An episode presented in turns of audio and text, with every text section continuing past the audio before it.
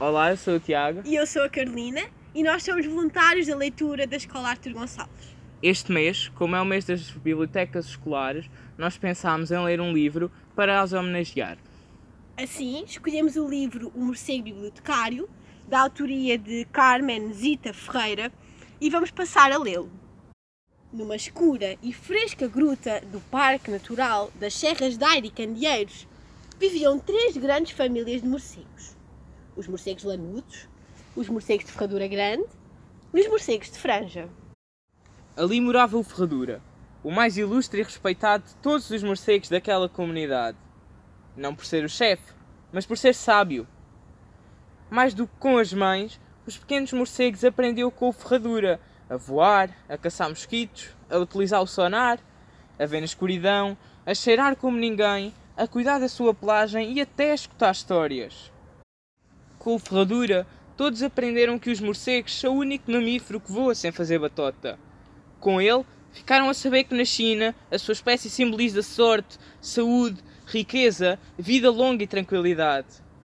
Nunca alguém se perguntara de onde viria tanta sabedoria, até ao dia em que Franjinhas, um jovem irrequieto da família dos morcegos de Franja, atrevidamente perguntou: Onde foste buscar tu tanta sabedoria? Eu também gostaria de conhecer as coisas fantásticas de que falas. O Ferradura sorriu e disse: Isso é uma história com muitos capítulos e muitas peripécias. Conta, conta! Pediram o Franjinhas e todos os outros jovens morcegos. O Ferradura contou: Antes de morar convosco nesta gruta, vivi e trabalhei num palácio. No palácio! exclamaram os jovens morcegos. O que faz um morcego como nós num palácio? perguntou o Franjinhas.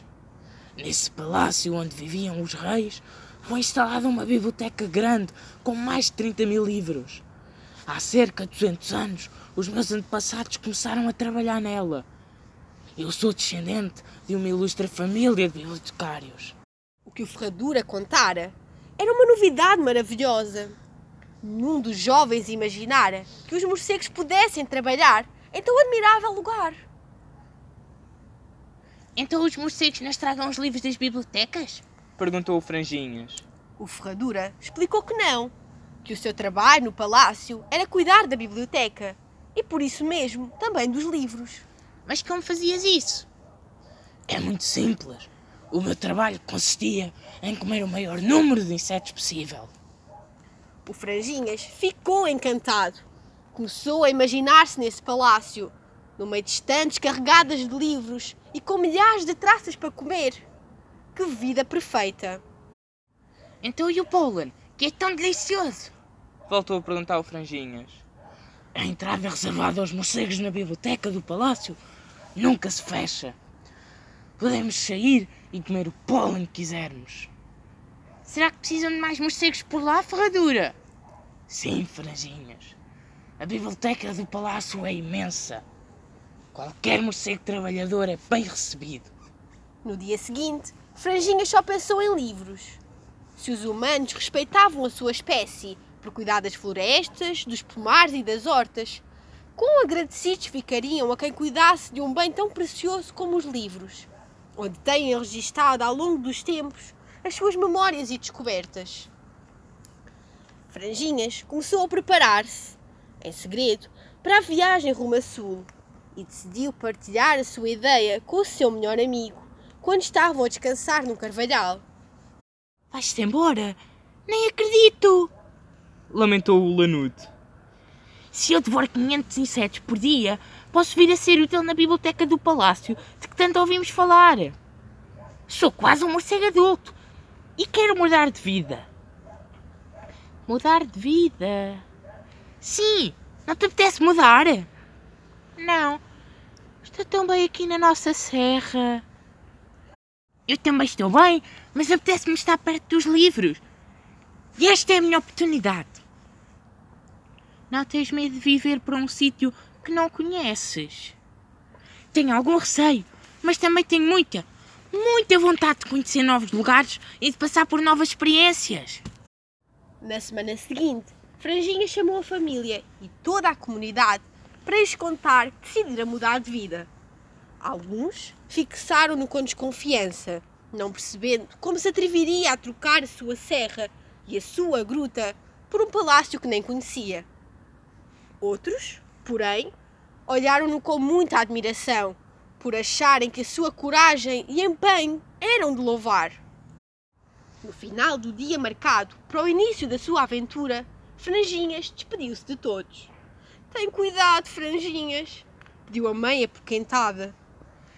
Não te preocupes. Eu vou ter cuidado. Respondeu-lhe emocionado. Assim que o sol se escondeu, Franjinhas partiu.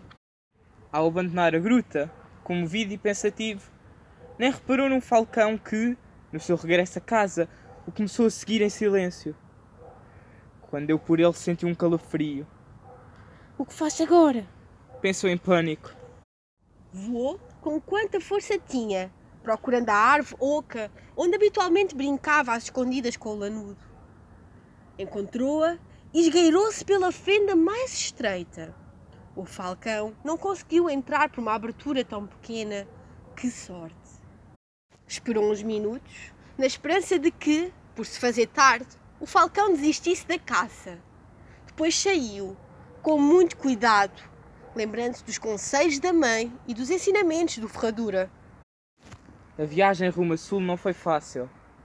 Franjinhas sentiu-se sozinho, sempre com receio de que aparecessem bufos, mochos ou corujas que o pudessem atacar. Seguiu as indicações que o ferradura lhe tinha dado, com o olfato e a visão em alerta, e quase de madrugada chegou à grande cidade. Lá encontrou prontamente o imenso palácio com que sonhara nos últimos tempos. A seguir, procurou a biblioteca e entrou nela por uma pequena fenda. Que maravilha! O jovem morcego nem podia acreditar. A biblioteca era enorme, em forma de cruz. Ao centro tinha uma abóbada com a cara de um homem a fazer de sol. O chão era de pedra, com formas geométricas. As paredes estavam revestidas de estantes de madeira até ao topo. Os livros eram lindos, com lombadas distintas e perfeitas, arrumados por assuntos e autores nas estantes. Franjinhas sentiu-se logo bem, como se aquele sempre tivesse sido o seu lar. Os morcegos bibliotecários aproximaram-se e ele apresentou-se. Disse-lhes que tinha crescido com o velho Ferradura, que este despertara nele o sonho de ser bibliotecário e que era um morcego trabalhador. Eles ouviram-no com atenção e receberam-no de asas abertas. Começou a trabalhar na noite seguinte. Os mais velhos explicaram-lhe o que deveria fazer e ele devorou cerca de 300 traças em poucas horas. Quando terminou, saiu pela fenda principal para sorver o pólen das flores da floresta que rodeia o palácio. Ah, pensou, Não há nada como voar atrás dos nossos sonhos.